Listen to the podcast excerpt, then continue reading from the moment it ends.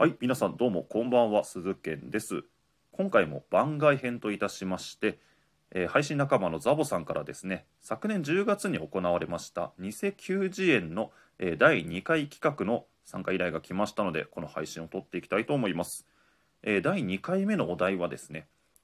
理想の4番打者像とそのモデルプレイヤーというお題なんですけれども、僕はね、もう4番の仕事といったらこれだろうっていうね、エピソードが1個あるんですけど、まああの、他のとこでもちらっと喋ったかもしれないんですけど、えー2017年かな？前回の WBC 侍ジャパンの4番筒香嘉智選手の話をちょっとしたいと思います。えーもう僕がね強烈に覚えているこれが4番だろっていうねシーンがあったんですけど、えー2017年 WBC の2次ラウンドだったかな？のですね、えーイスラエル戦での出来事ですね。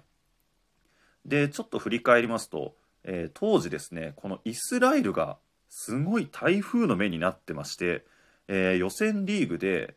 韓国とか台湾を倒して、えー突破してきたんですねオランダとともに突破してきたのかなで2次ラウンドで日本とやったんですけれどもで日本がね確か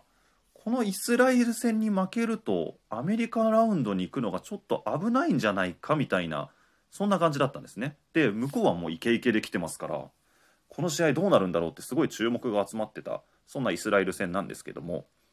で国際試合ということもあってものすごい均衡が破れない。もうずっと0対0で来るっていう試合だったんですよ。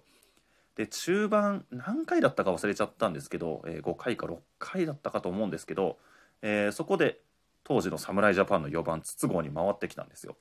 でずっと0対0で来ててもう点数が入る気配がなかったところでこの4番筒香がですねボカーンと